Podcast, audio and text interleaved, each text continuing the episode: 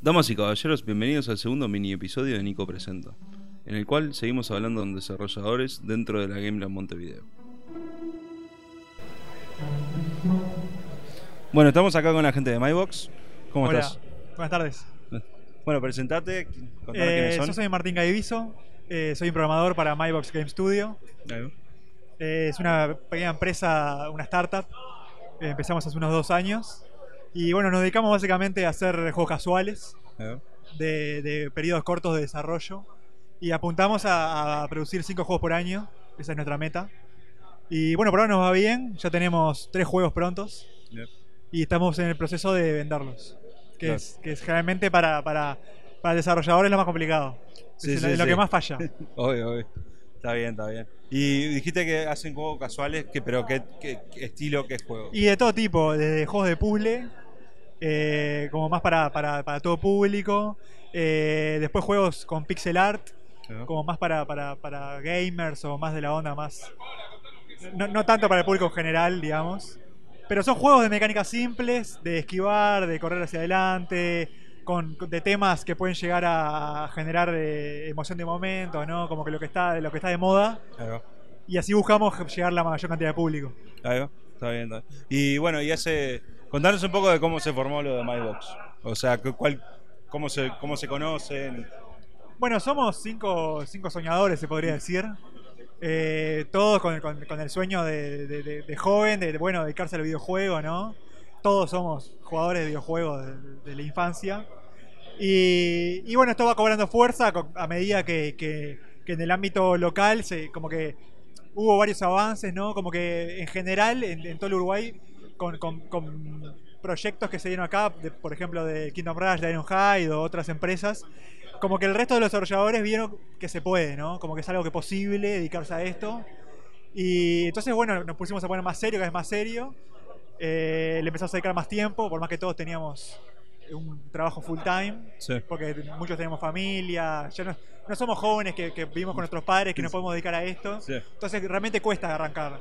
Pero a medida que fue tomando fuerza, bueno, nos fuimos de- poniendo más, más para adelante, de remando, remando, invirtiendo nuestro dinero, invirtiendo horas de tiempo y, y va saliendo. De a poco va saliendo. Está bien, está bien. Y bueno, dijiste que ya tienen tres juegos eh, hechos y están buscando eh, compradores. Entonces, claro, cool. sí, la, la- la parte final del- del- de la venta es buscar eh, un, un distribuidor, ¿no? Lo que se llama un publisher, que es la persona que tiene la, base de datos de usuarios, ¿no? Y es, que es la persona que puede hacer llegar tu juego a la mayor cantidad de personas. Claro. Y eso es, es complicado porque está, ya ahí es un tema de negocios, de charlas de negocios, de conseguir contactos.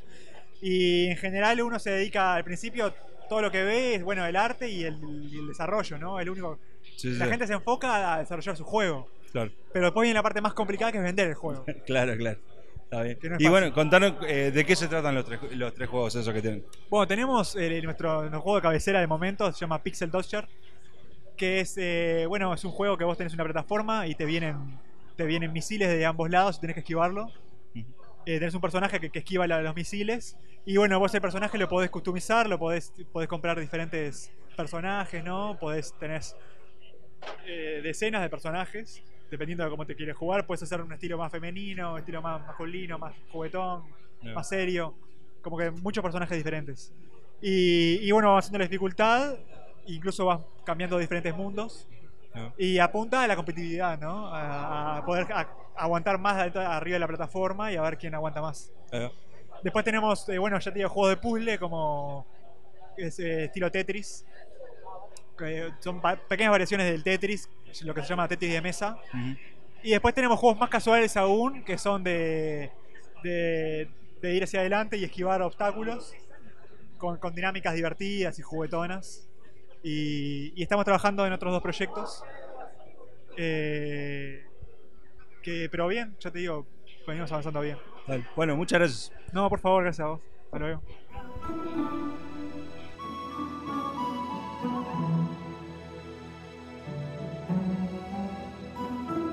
Y bueno, ta, seguimos acá en la Game Lab.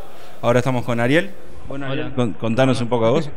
Eh, mira, yo soy Ariel Cupes, soy el lead programmer de, del Iron Marines, que es el, el próximo juego que está desarrollando Ironhide. que mm, es una especie de real-time strategy, pero un poco más, más casual. O sea, estamos tratando de que el juego, o sea, vamos a salir para mobile, el juego va a salir para, para iPad y, y- y- o sea, para tablets y para devices, para celulares. Sí. Y la idea es abarcar un poco el público que, que, que- que abar- que abarcó el Kingdom Rush. O sea, Claro. pero saliendo un poco del, del modelo Kingdom Rush. Sí, ¿no? sí, el Kingdom. Rush es un Tower Defense, este en particular es eh, abarca un poquito más, o sea, es un poco más libre. Sí, sí, sí. Este, eh, Bueno, ¿y qué, ¿y qué, o sea, decís que es real time strategy? ¿Qué, ¿Qué es lo que vendría a ser o danos algún ejemplo o algo de Y mira, si conoces juegos como el Warcraft o el Starcraft, o sea, son juegos en don- donde en realidad vos eh, manejas unidades y tenés que construir bases, tenés, eh, tenés que recolectar recursos y tenés que vencer a otros, eh, tenés que vencer a otros, eh, a tus contrincantes, o sea, cosas así. Este, este juego es, es más bien tipo escapa de la, de la realidad del Kingdom Rush, o sea, es una IP nueva, es, eh, se basa más bien en, en el espacio, o sea, en planetas nuevos, en donde te enfrentas a otras razas, o sea, alienígenas, tipo robots, otras cosas. Este, y bueno, está, es eso un poco, o sea, explorando algo nuevo, ¿no? O sea, la idea es no solo hacer un, juego- un estilo de juego nuevo, sino también eh, explorar una IP nueva. Son Claro. las dos cosas. Claro, claro, obviamente. Sí, eh, diferenciarse también un poco de Kingdom Rush y no Claro. ser Kingdom Rush en el espacio. Claro, exacto. Es un Ahí poco va. eso. O sea, si bien mantiene la estética y el, Sí. y el corazón de, de, de- de Kingdom Rush, o sea, el corazón de eso se comparte. O sea, Sí, sí, sí. como estamos en Iron digo, ta. Sí, sí. este, y además algo- es algo que nos identifica y que nos gusta. Entonces, eso se va a mantener. O sea, Claro. pero el, el estilo de juego es un poco distinto. Está bien, está bien. Y bueno, ¿y hace cuándo que lo están desarrollando? Eh, mira, arrancamos a, a principio de este año, arrancamos con la idea y sí, ya vamos. O sea, tipo, sí, todo este año tipo desarrollando. Sí. Este, el equipo arrancó un poco más chico, eh, capaz que éramos siete al principio. Y a medida que fuimos cerrando un poco más la idea de todo, empezamos a crecer y ahora somos como 10 personas. En breve creo que pasamos a 11, así que... Está bien, está bien. Y la idea es tratar de terminarlo para mediados del año que viene. Ahí va. Bueno, muchas gracias. Bueno,